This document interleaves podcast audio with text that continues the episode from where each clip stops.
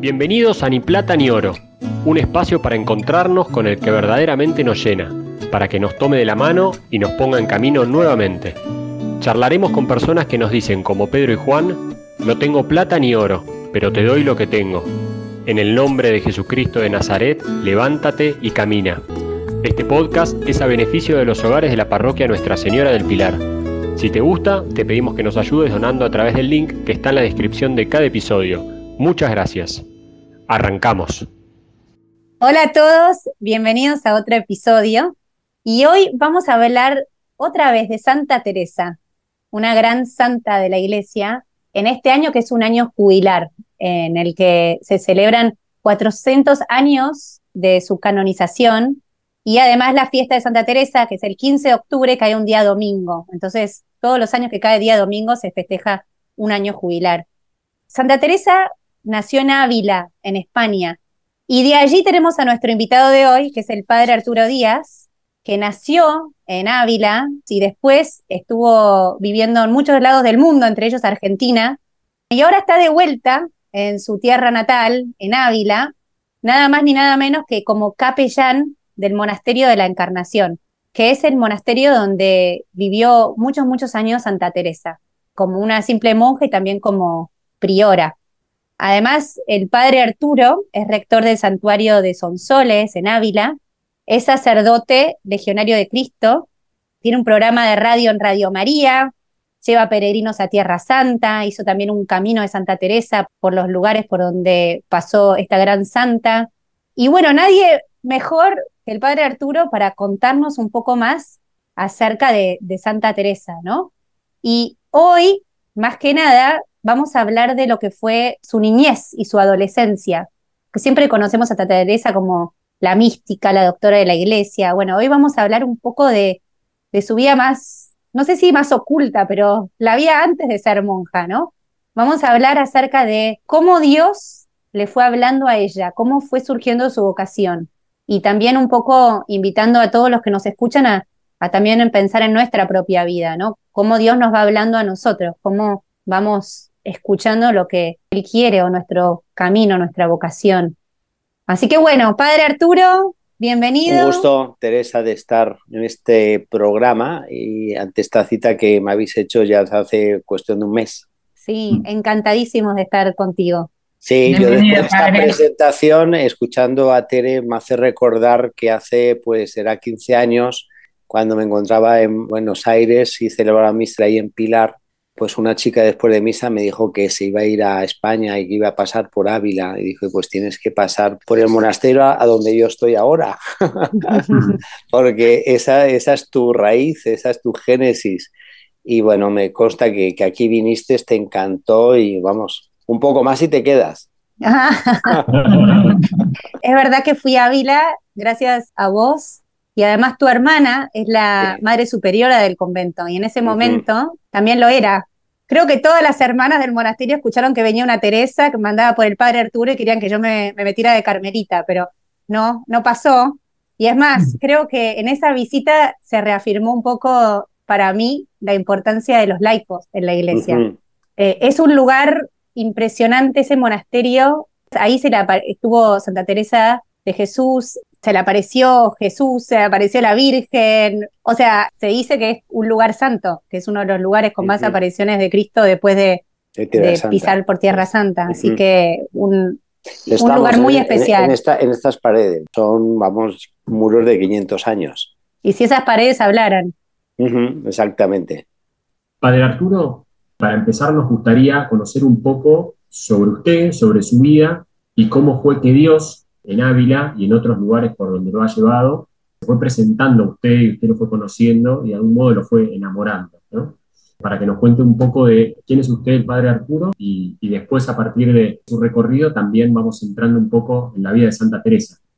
Y si fuera una definición, eh, a mí me gusta la definición que creo que todos necesitamos definiciones que te digan, bueno, yo qué soy, yo qué soy que el Papa Juan Pablo II tanto hablaba de memoria e identidad, incluso hay un libro, ¿no? Memoria e identidad.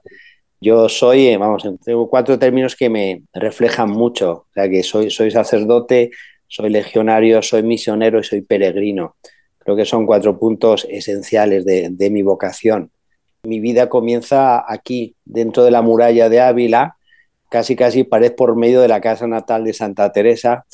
Somos del mismo barrio, del mismo entorno, donde ahí pues nacimos.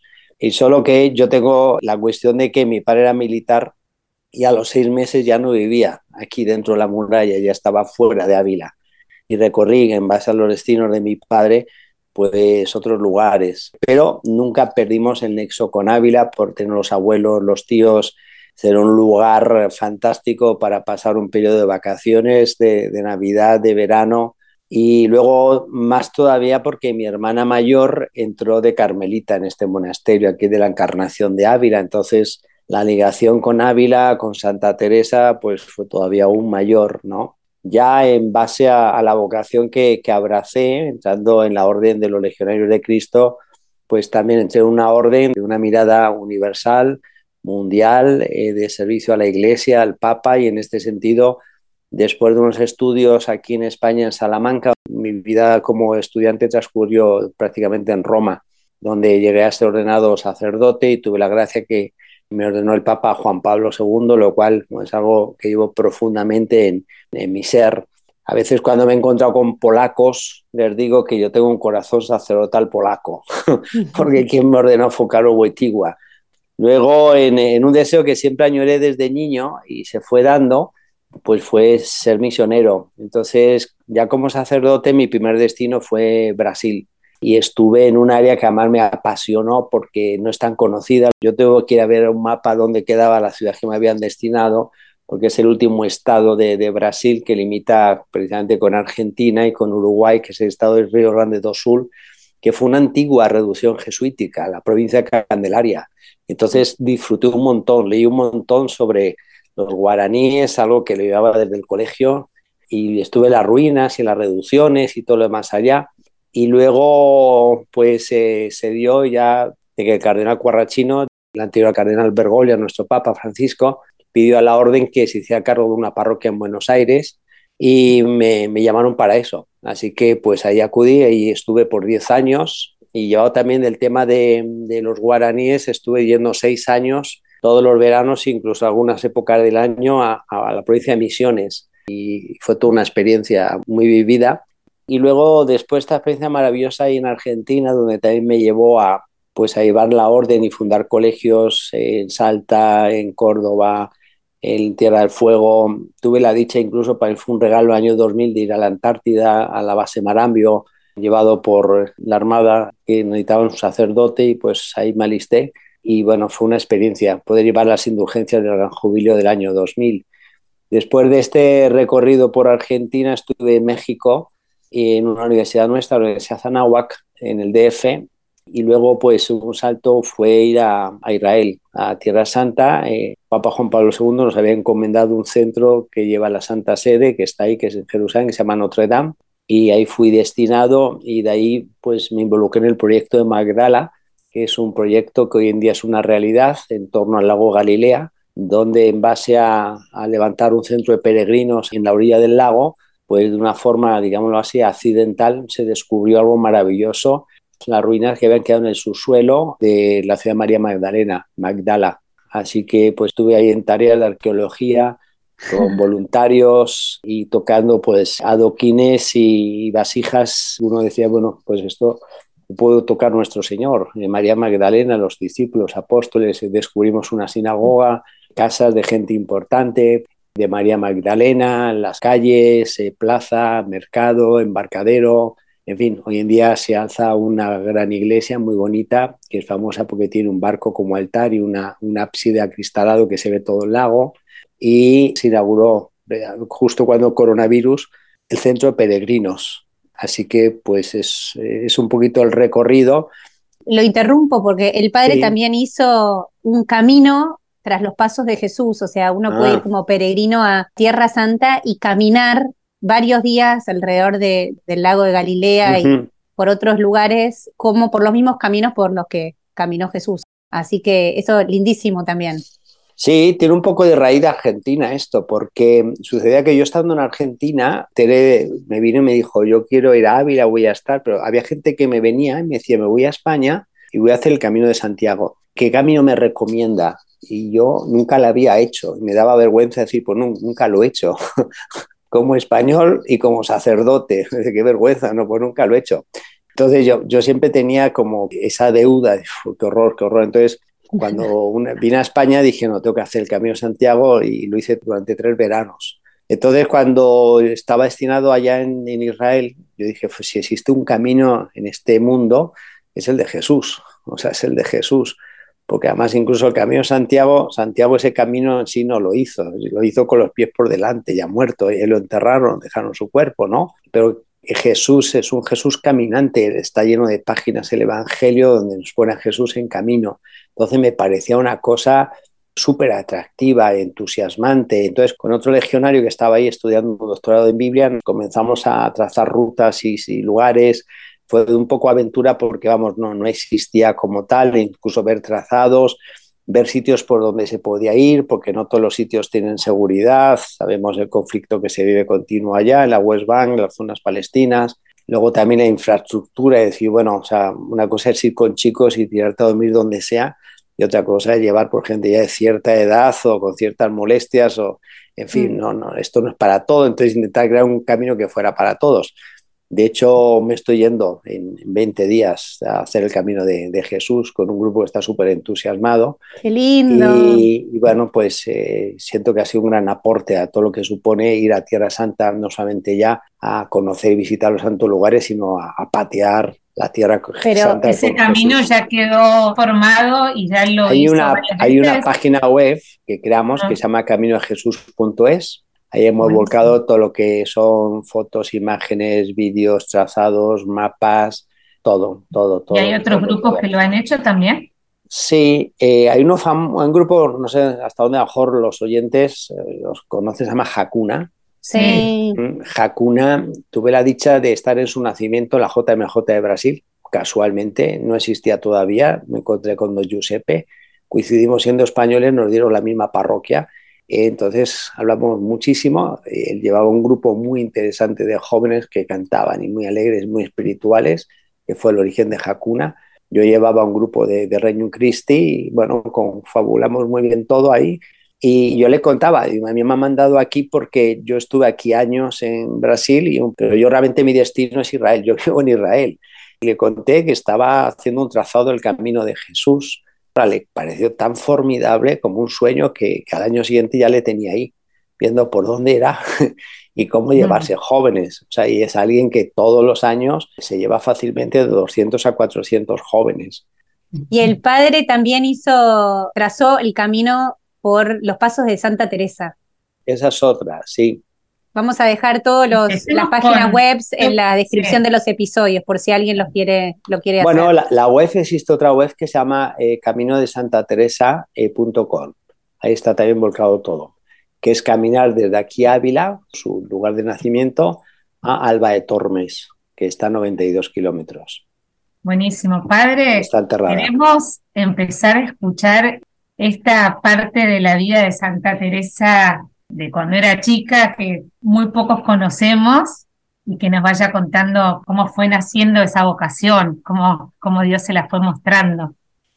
Sí, yo tengo una génesis a esta pregunta, Sol, eh, y es la siguiente. En el año 2015, cuando nos preparamos para celebrar su, quinto centenario de su nacimiento, pues uno recordaba el anterior centenario, que fue de 1982, en el que se celebraba sus 400 años de muerte.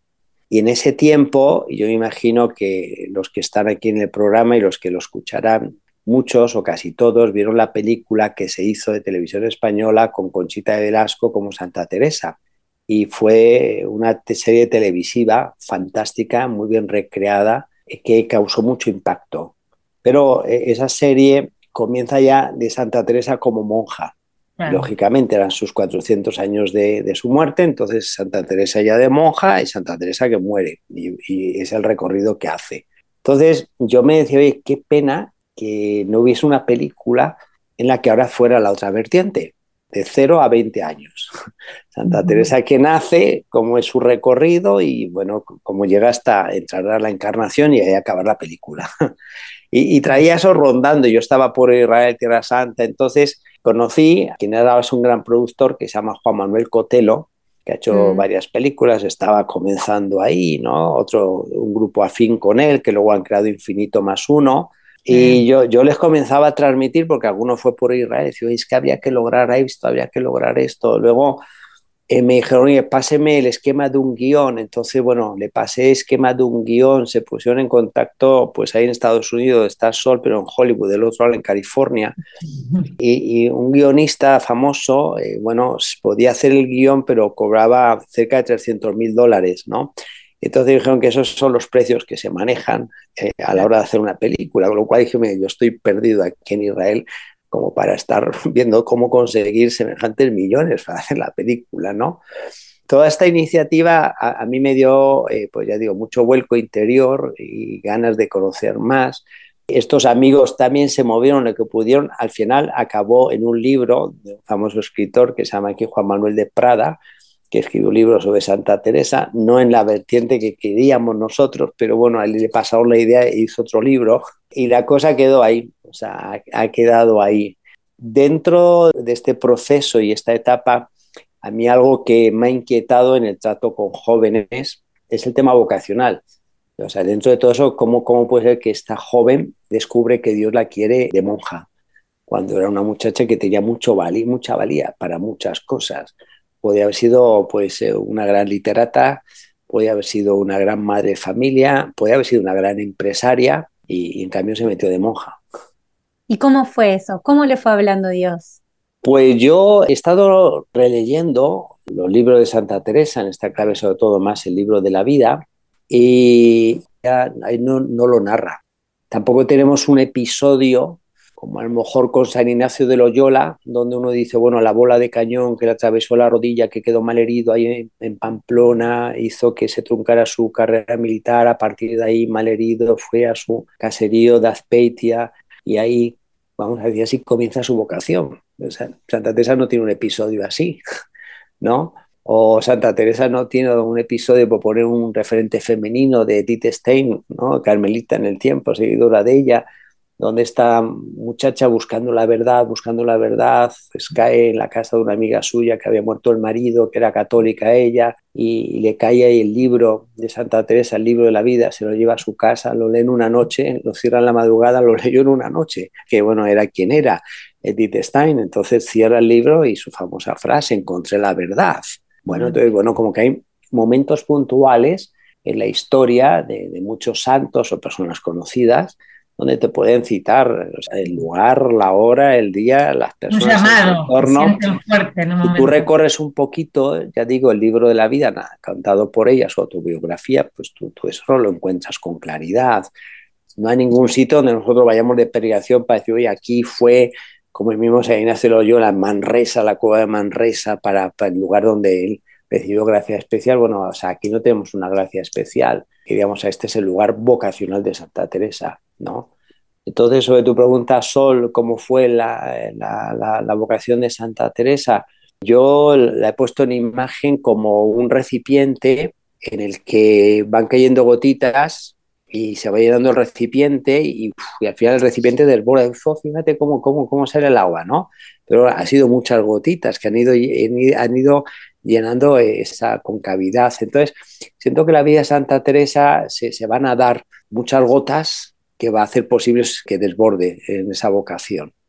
Eso me gusta, padre, porque pienso que por ahí muchas personas que están escuchando acá también, por ahí no tuvieron así como una ocasión en la que sintieron que Dios les hablaba o que escucharon o no sé, sino que también en el transcurrir de su propia vida, en distintas cosas que les fueron pasando o personas con las que se fueron encontrando, fueron descubriendo qué quería Dios de ellos o, o viendo la voluntad de Dios, pero por ahí no tienen así como momentos eureka o momentos grandes. Sí, sí, sí, sí. Y estos momentos, estas gotas de agua, ¿no? Que fueron formando la vocación o le fueron mostrando el camino, no me acuerdo cómo es que le explico a usted, pero pueden ser tanto cosas buenas como cosas malas, como personas que influyeron para bien o personas que hasta por ahí los lastiman. Estoy pensando en todas las cosas que uno va viviendo en la vida. Pueden ser cosas buenas y cosas que no nos gustaron, que también nos van hacia nuestra vocación.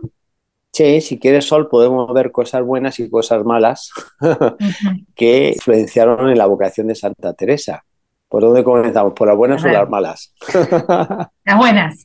Por las buenas. Bueno, por ejemplo, las buenas, un humus de su vocación va a ser su familia. Mm. Ella nace una familia bien constituida de 12 hermanos que eran, con un padre y una madre, don Alonso y doña Beatriz, y ella cataloga en el libro de la vida de sus padres como virtuosos y luego también hace bastante halago a sus hermanos y a sus padres pondera en razón de que eran padres que practicaban la caridad, que eran fervorosos, que eran amantes de la lectura, de un nivel cultural. Entonces, bueno, va a ser todo ese entorno familiar muy favorable que va a potenciar a esta niña y le va, le va a lanzar a esas alturas.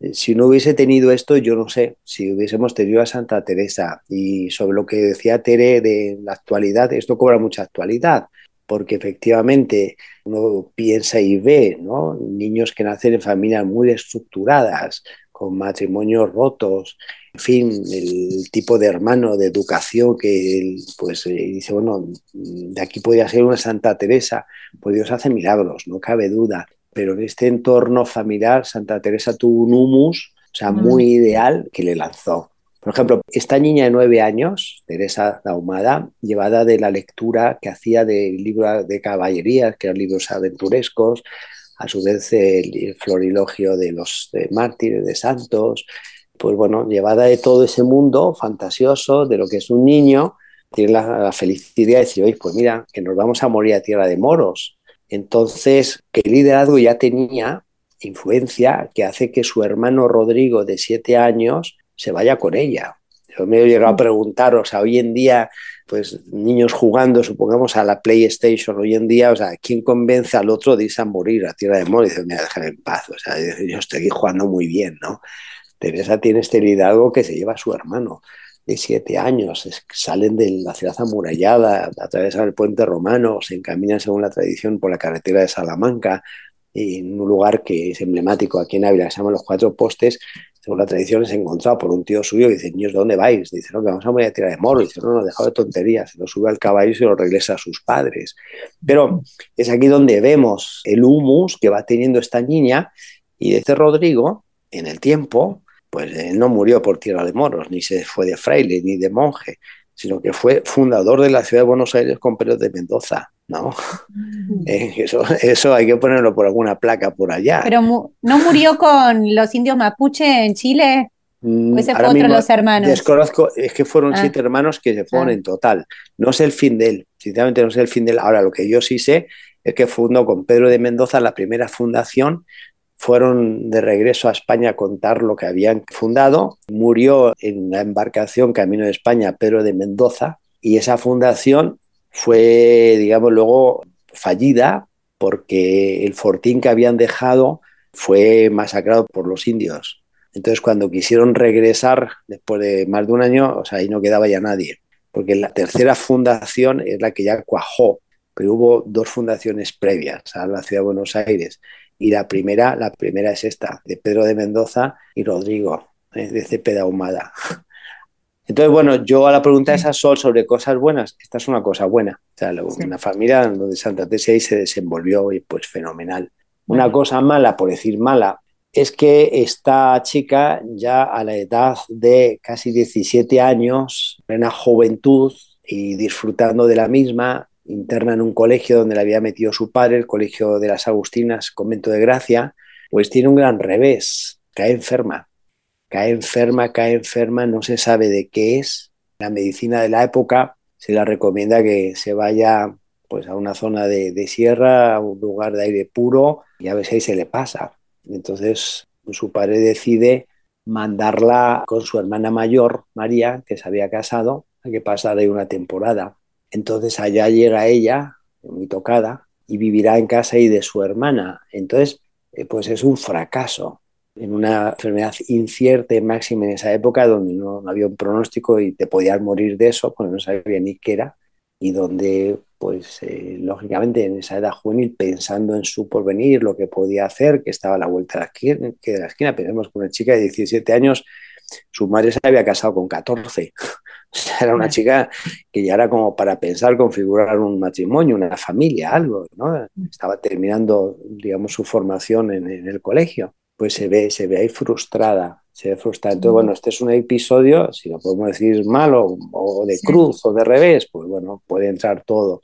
La realidad de este episodio, no fácil para ella, tendrá dos gotas muy importantes en su vocación. Una será que, al igual Tere que decía que, bueno, vino aquí, vio que esto no era su vocación, ella en casa de su hermana casada, no sé cómo sería su cuñado Martín, ni cómo serían los hijos, pero se dio cuenta que ya no tenía vocación para el matrimonio.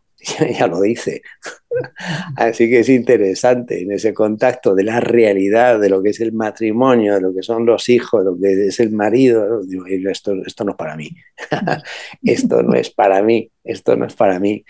Yo recuerdo a este propósito cuando en el verano con familia misionera venían a las aldeas guaraníes, ahí metidos en selva, en el norte de Argentina, pues pasábamos jornadas muy duras de un calor abrumante y era tremendo el calor, no tener medios como para tener pues, ni un ventilador, no aire acondicionado, ni una, ni una nevera, y luego pues estar metido con, con, todo lo que suponía una aldea en sus situaciones y atenciones y celebraciones y todo. Entonces, lógicamente, uno llegaba en la tarde, noche muerto, donde yo decía, qué maravilla, ya por fin, pues oye, eh, cena rico, ducharse, ¿no? Eh, rezar ¿no?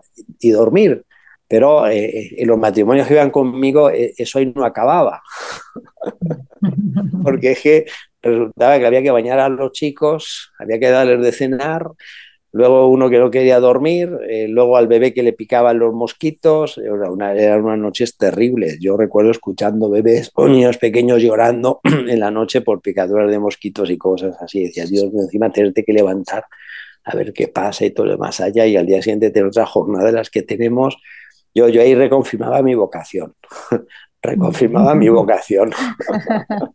Claro, como que lo que nos pide Dios es algo que por ahí es difícil, pero es algo que sentimos que nos da felicidad, ¿no? Como que para discernir un poco la vocación de uno, por ahí uno ve como cosa buena la, la vida matrimonial y la vida religiosa en mi caso, que es muy padre. Pero sí, uno donde tiene que buscar es también en lo humano, donde uno siente que sí, que va a ser feliz también, ¿no? Que le gusta o que tiene una...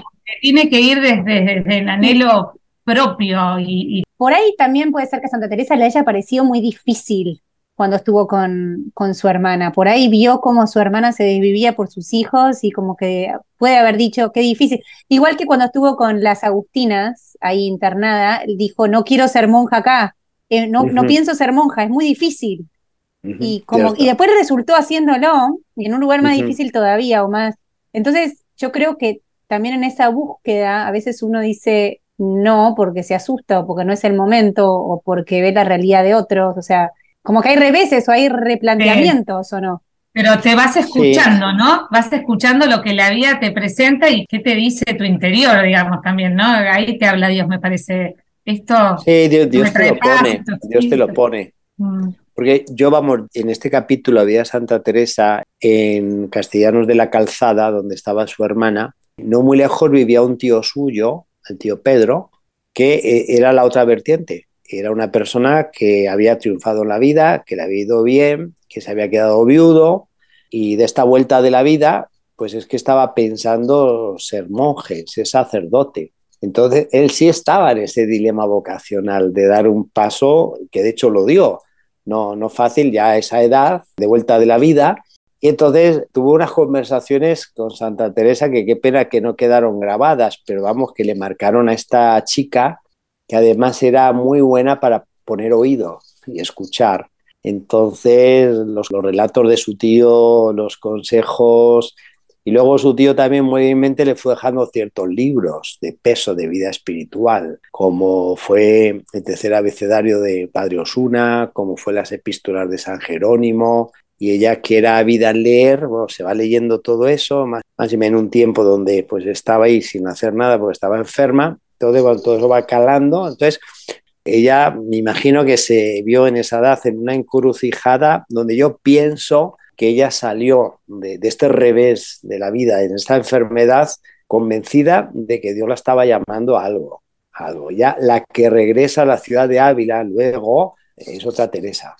Y ahí yo te quería preguntar algo, porque sé que en esa época las mujeres en general no leían mucho, o sea, eran más analfabetas, y en que en la casa de Teresa les encantaban los libros y por eso ella sabía leer y se comía todos los libros, ¿no? Que por ahí no era lo más habitual. La importancia de la lectura espiritual como otra forma de escuchar a Dios.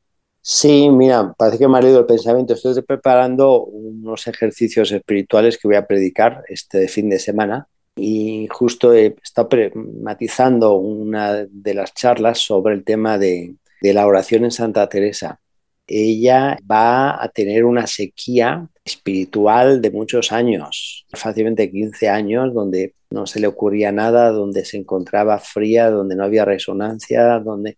Pero una cosa muy importante, hablando de la lectura espiritual, y ya lo dice, es que nunca dejó los libros, la lectura espiritual, nunca, nunca. Entonces, yo eh, pongo imagen también a esto, es como cuando tú no puedes caminar porque tienes mal la rodilla tan operado, te tienes que valer de las muletas para poder andar, poder ir. Llega un momento en que ya te repusiste, bueno, ya tiras las muletas y sales como cuando Jesús cura al paralítico, ¿no? Volando, corriendo. Entonces, en la vida de oración, a veces eh, nos pasa eso, donde pues, pues no estamos en los mejores momentos, pero no puede dejar de rezar, entonces no puedo dejar caminar. Bueno, si vete las muletas, en este caso, bueno, pues si vete de, los libros de espiritualidad que, te ayudarán a, a, vivir este momento de oración, que no te es fácil. Padre, ¿qué fue lo que a ella la trajo para entrar a la edad de 20 años a ser monja? ¿Qué le llevó a, a la vocación? Yo siento que son muchas gotas, yo he hecho referencia a un ámbito de familia, podríamos hacer referencia también a lo que Sol en su pregunta hacía acerca de los reveses o dificultades o cruces que se le presentó ahí en, su vida. Luego también yo siento, y, esto es muy importante para todos, lo que es el paisaje de la vida, o sea, cómo, cómo Dios te va hablando en ese paisaje que tú vas viendo y donde ver más que simplemente paisaje. entonces te, te vas pregnando de otras cosas que, el Señor te va poniendo. Y Santa Teresa tiene una lectura del paisaje de su vida luego muy vocacional. También yo destacaría mucho el, colegio donde ella estuvo, el internado del convento de Gracia y una figura fundamental en su vocación que fue una hermana agustina, la hermana María de Briceño. Junto a esto, digamos ya el ápice de todo, va a ser una amiga, va a ser una amiga llamada Juana Juárez, que ella había entrado aquí en el Monasterio de la Encarnación. A mí me gusta mucho este episodio, ella lo relata en el libro de la vida. Hemos rescatado aquí en el Monasterio de la Encarnación que la tradición se mantiene en el locutorio donde Teresa Ahumada llega aquí con 18 años a visitar a su amiga y ella va a sentir que Dios le pide, Dios le llama a ser monja aquí, en este monasterio de la Encarnación.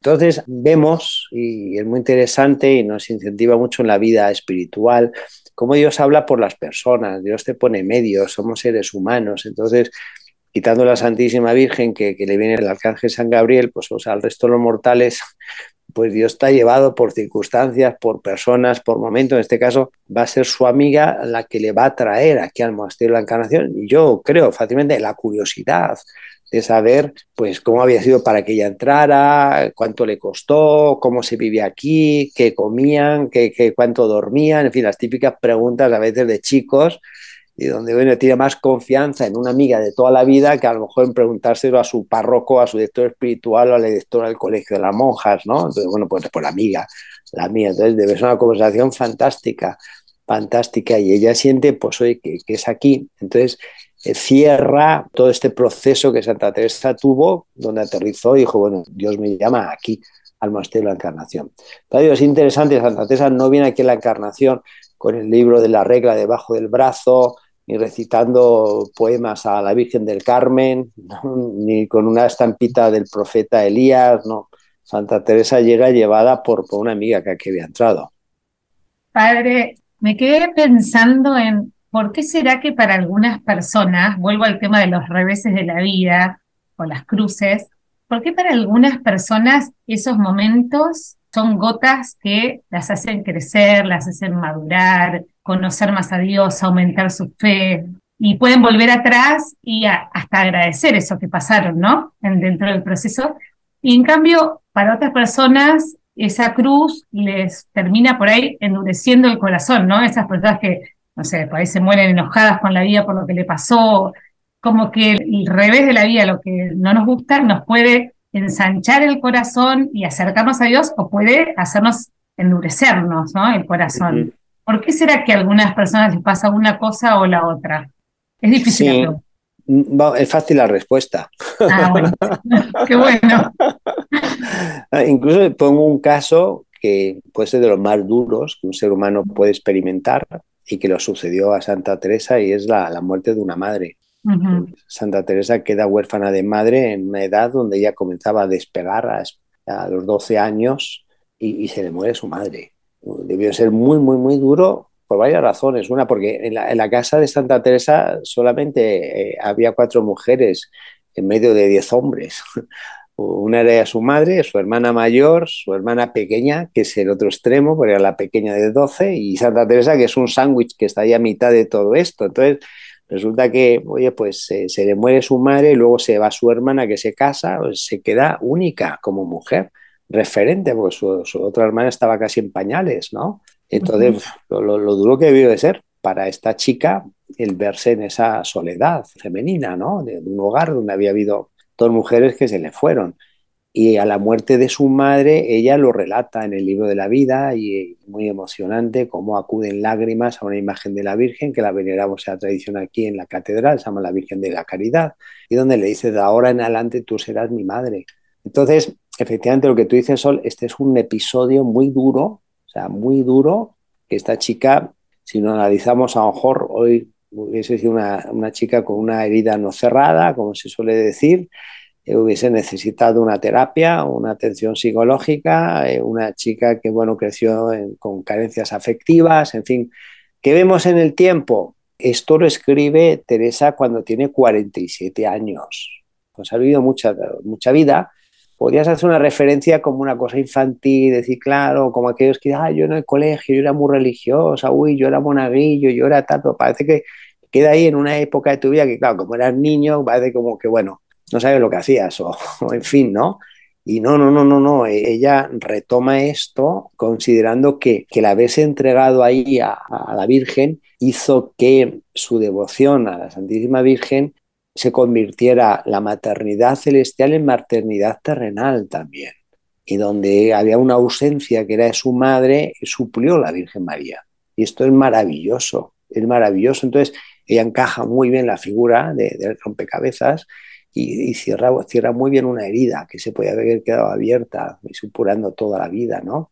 Sobre esto, mira, yo hay una fórmula a los que gustan matemáticas, ¿no? que les puede resultar muy buena. La Carta del Sufrimiento Humano, escrita por el Papa San Juan Pablo II, él, pues una persona que, que sufrió mucho en la vida, y sabemos que quedó también huérfano de madre cuando era pequeño, luego de su hermanita de juegos también, más adelante de, su hermano cuando él estaba para comenzar la universidad, su hermano que estudia medicina se muere, luego su padre de un infarto a los 21 años queda solo, en fin, tiene una vida de película, en sufrimiento, lo digamos ya luego como papa, se ha atentado, el, el deterioro físico de, salud, todo. Él escribe ahí en, en esa carta sobre el sufrimiento humano diciendo que el tiempo y la oración te darán la razón tiempo y oración te darán la razón. Es decir, en una fórmula así matemática, tiempo más oración igual razón. Tiempo más oración igual razón.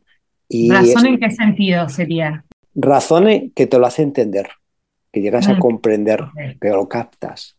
Entonces, frente a tu pregunta de los reveses cruces en la vida, es que eh, necesitamos tiempo, pero en un tiempo no esto que, bueno, mira, qué mala suerte, ya, pasará, mira, son cosas que suceden. No, no, no, no, no, no, es un tiempo que simplemente es un, transcurrir cronológico, es un tiempo que, que hay que imbuirlo de oración, de lo que supone silencio, reflexión, poner delante de Dios y ese, ese tiempo llevado con oración en el tiempo y con la oración te hacen captar, bueno, el por qué. Y yo, vamos, animo a muchos de los que nos pueden estar escuchando a que revean su vida, esos momentos de cruces, véanlo en la oración y quizás saca la conclusión de Santa Teresa, decir, bueno, pues esto fue una gracia muy especial y ahora entiendo por qué me quedé huérfana, o sea, y ahora entiendo por qué me quedé eh, desempleado, y, o sea, y ahora entiendo por qué tuve esta enfermedad, y ahora entiendo por qué me cambié de ciudad y me fui a vivir a otro sitio, y bueno, y encajarle las piezas de la vida con tiempo y oración. Y es maravilloso porque de esta manera ves pues lo que fue durísimo, pues eh, te saca una sonrisa y dices, gracias Dios mío por haberlo puesto, ¿no? Pero requiere tiempo y oración, o sea, eso es fundamental.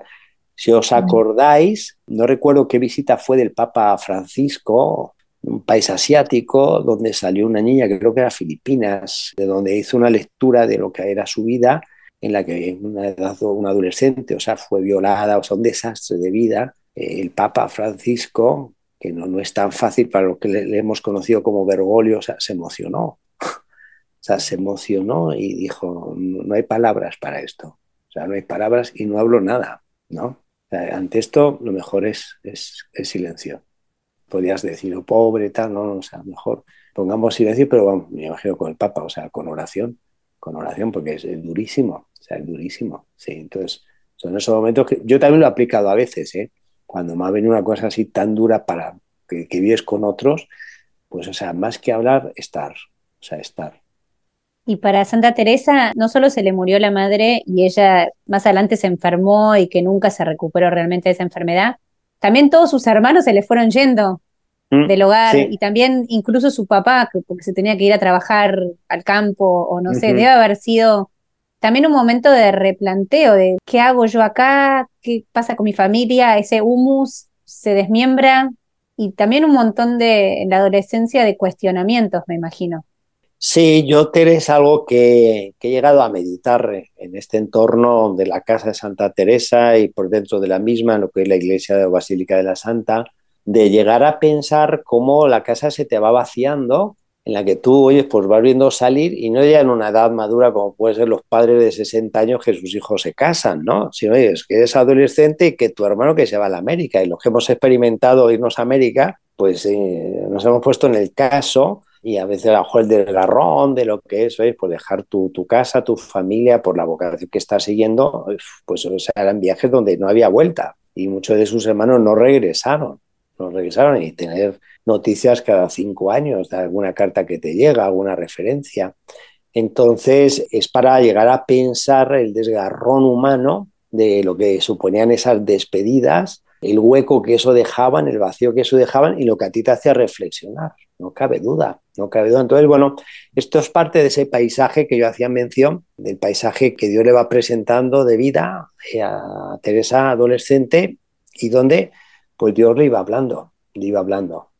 Y te quería preguntar, porque estábamos hablando y mirando para atrás, ¿no? Y a veces es como más fácil reconocer el paso de Dios, aunque sean unas gotitas chiquititas, cuando uno mira para atrás. Pero ¿sirve para nosotros hoy en nuestra vida mirar para atrás y ver el paso de Dios? ¿Y en qué sirve y, y cómo lo podemos reconocer en el presente también?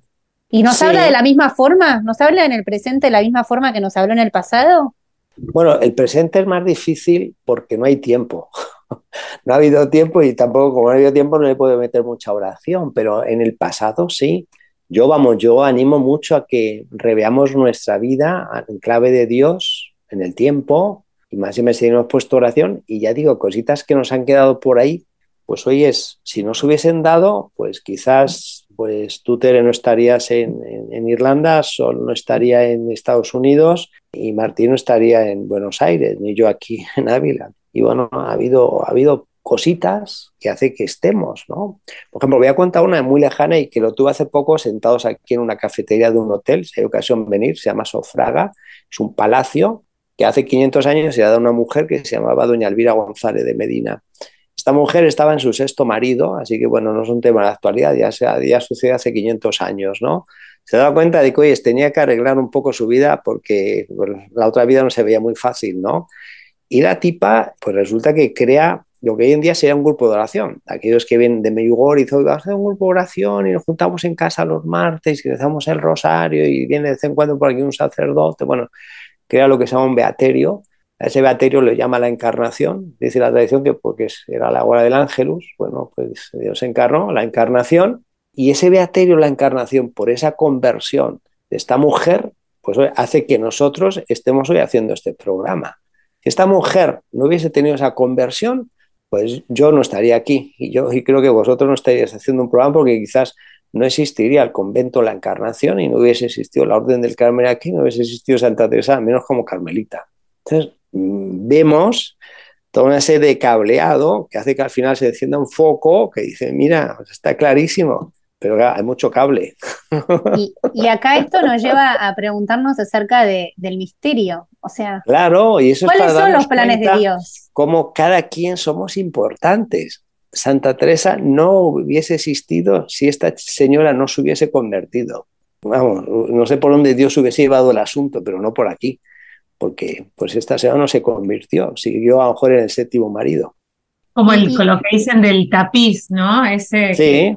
Desde el cielo vamos a poder ver todos los, cuando vemos todos los números y cosas, cuando veamos el otro lado del tapiz, con la obra sí, sí, sí, sí, sí, ver nuestra vida a los ojos de Dios. Y decir, pues fíjate, el cambio de, colegio pues fue, fue fundamental, aunque yo me fui pataleando, el que mi padre se cambiara de ciudad y fuéramos a esta otra ciudad, en que, oye, pues no, no tuve acceso a esta universidad, a esta facultad y me tuve que ir a esta otra, eh, oye, me dejó plantado el novio, pero luego resultó que apareció quien es mi marido, en fin, todos esos avatares de la vida. Qué fantástico verlos a la luz de Dios, en el paisaje de Dios que me ha puesto en la vida y, y poderlos entender más. Esto no sé si os pasa. Mi hermana Carmelita, ahora que no nos escucha, ella era muy inteligente, era muy buena para las películas. Entonces, yo, yo gustaba mucho cuando ella, habiendo visto la misma película, ella, ella contaba en casa lo que ella había visto, o sea, porque como que veía más de lo que yo había visto ahí, ¿no?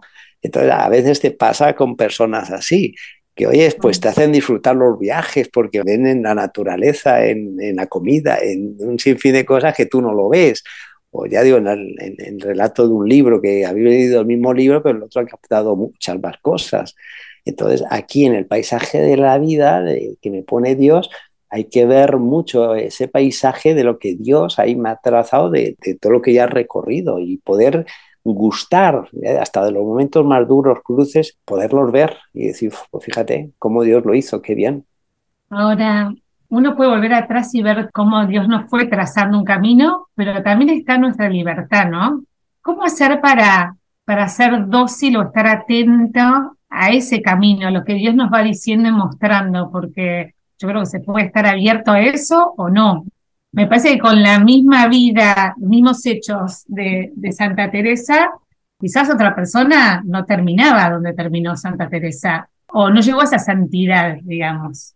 Oh, Santa Teresa, yo creo que no fue una chica fácil para la voluntad de Dios. no, no, no fue una persona que ya desde niña tenía todo clarísimo, era buenísima, vamos, eh, ya, ya, era monja, no, no, no, no, no. O sea, recordemos que entra pataleando con 15 años al colegio de Gracia, revelándose, diciendo que era enemiguísima de ser monja, vamos. Yo me imagino a las monjas agustinas viendo semejante adolescente, yo creo que más de alguna corrió diciendo, mira, encárgate tú de esta nueva pupila, ¿no? Como Santa Teresa, digamos así, fue doblando, pues porque la vida Dios se la fue poniendo de tal forma que al final como que tú mismo te convences de, que esto es, o sea, de que esto otra, otra chica antes hubiera ya encontrado su vocación y ella fue su, fue su camino así. Sí, porque yo en la vocación de Santa Teresa no veo para nada una vocación forzada, mm. empujada, no sé, violentada, de, pues venga ya, me voy de monja, no, no, no, no, o sea, Dios la fue llevando como muy suavemente por la vida y donde llegó a la conclusión de que, pues que esto es lo mío y aquí estoy, ¿no? Pero vamos, es maravilloso como Dios la fue llevando. De hecho, el padre no quería que entrara y le dijo que no, que no, no vas a entrar y ella dijo, me voy a escapar, voy a, al final, bueno, no fue así, pero, pero quería No, no, no, fue, fue, fue así, Tere, fue ah, así, fue así, sí, sí, sí, fue así. Su padre dijo, antes muerto, ¿no? que tú entres en el convento, vamos, sí, sí, sí, fue así.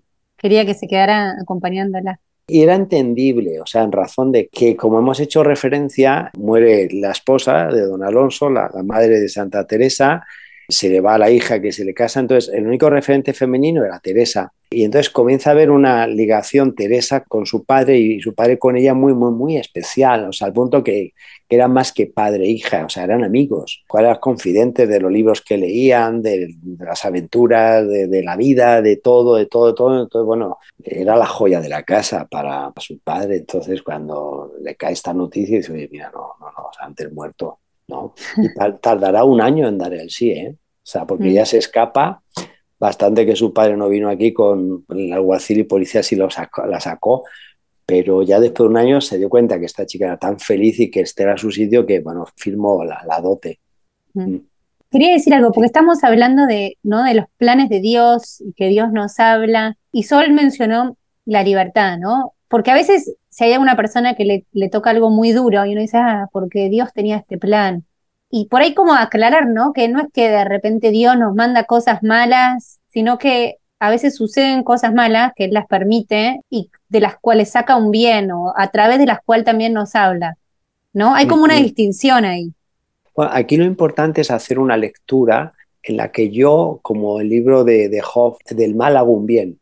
Y en este sentido, la Biblia, la Sagrada Escritura, es un libro maravilloso sobre el sufrimiento, porque es un relato continuo de catástrofes, de matanzas, de infidelidades, de enfermedades. Y vamos, si tú lo lees en esa clave de sufrimiento y de cruces, es maravilloso. Hasta se me está ocurriendo ahora que habría que hacer una edición sobre la, la Biblia del sufrimiento, ¿no? Sí, y, lógicamente dentro de ese sufrimiento, ese misterio que, que atañe al ser humano, cómo Dios ilumina todo ese sufrimiento, sea en el Antiguo Testamento como en el Nuevo Testamento. Creo que en el Apocalipsis, en una parte dice, yo hago a todas las cosas, ¿no? Como que... Y a mí me hace acordar mucho a la película esta que hizo Mel Gibson, sí. cuando María se acerca en un momento en el recorrido de Jesús, cuando va llevando la cruz, y le dice, Madre, yo hago a todas las cosas, ¿no? Como, como esto malo que nos puede suceder y que sucede de hecho, en clave y mirada de Dios, Dios puede transformarlo en algo bueno. Sí, sí, sí, sí, sí, es así. Por eso no os perdáis la película que se está grabando ahora con Mel Gibson, que eh, es continuación de la otra, que es, ah. la resurrección. Ah. Él, se, quedó picado, sí, con, esa otra parte. Y bueno, le ha costado tiempo, pero ahora ya, a más de, creo que son 12, 14 años de, la pasión, ya, ya, ya la está haciendo realidad. Y está allí en Cabesiel también.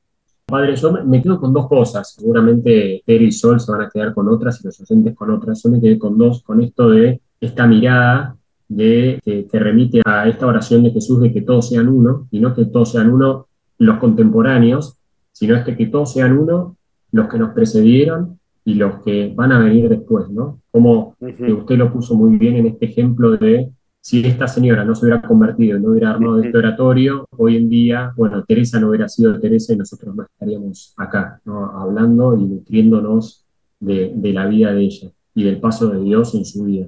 Y otra cosa que me quedó, que me gustó, es que usted al principio dijo, Teresa podría haber sido una gran madre de familia, una gran literata o también una gran empresaria, y Dios la llevó en su vocación a ser monja carmelita. Y siendo monja carmelita, terminó siendo una gran madre de una gran familia, terminó siendo una eximia literata y terminó siendo también una gran empresaria, siendo reformadora, abriendo Carmelos, siendo la directora de Carmelo en sus últimos años de, vida, la madre superiora. Es como quizás por otros caminos Dios nos va llevando y nos va haciendo como mucho más fructíferos de lo que nosotros hubiéramos pensado que podíamos llegar a ser si hubiéramos seguido quizás nuestra voluntad y no haber seguido la suya. Y la suya siempre como que multiplica y fecunda. Fenomenal. Así que muchísimas gracias. Bueno, a todos ustedes y a los que nos escuchen. Gracias. Quedamos aquí por Ávila. ¿eh? Lo que todo el mundo ansía, encontrar la felicidad. Muéstrame, muéstrame Dios, para lo que está hecho mi corazón. Y es que mi libertad, es un camino a ciegas que se basa en confiar, es poner mi calendario en blanco y dejarte rellenarlo. Dios te pido que me ayudes a realizarlo.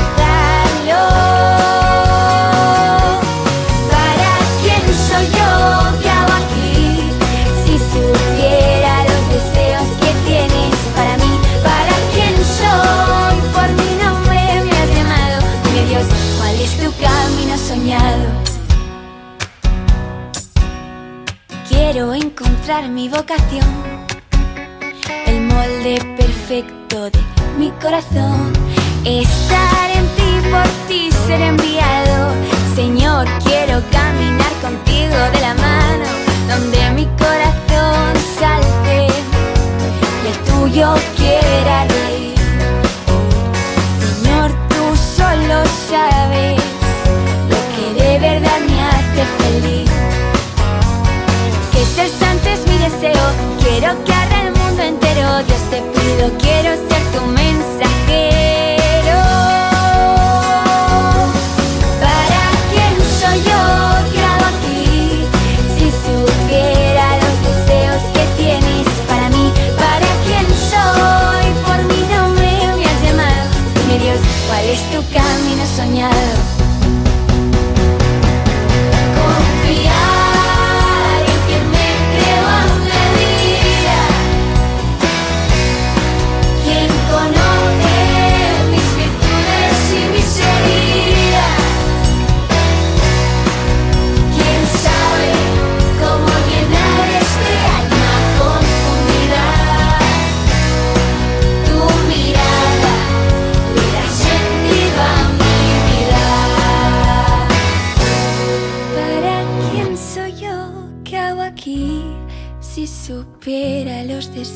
que tienes para mí, para quién soy, por mi nombre me has llamado. Dime Dios, ¿cuál es tu camino soñado?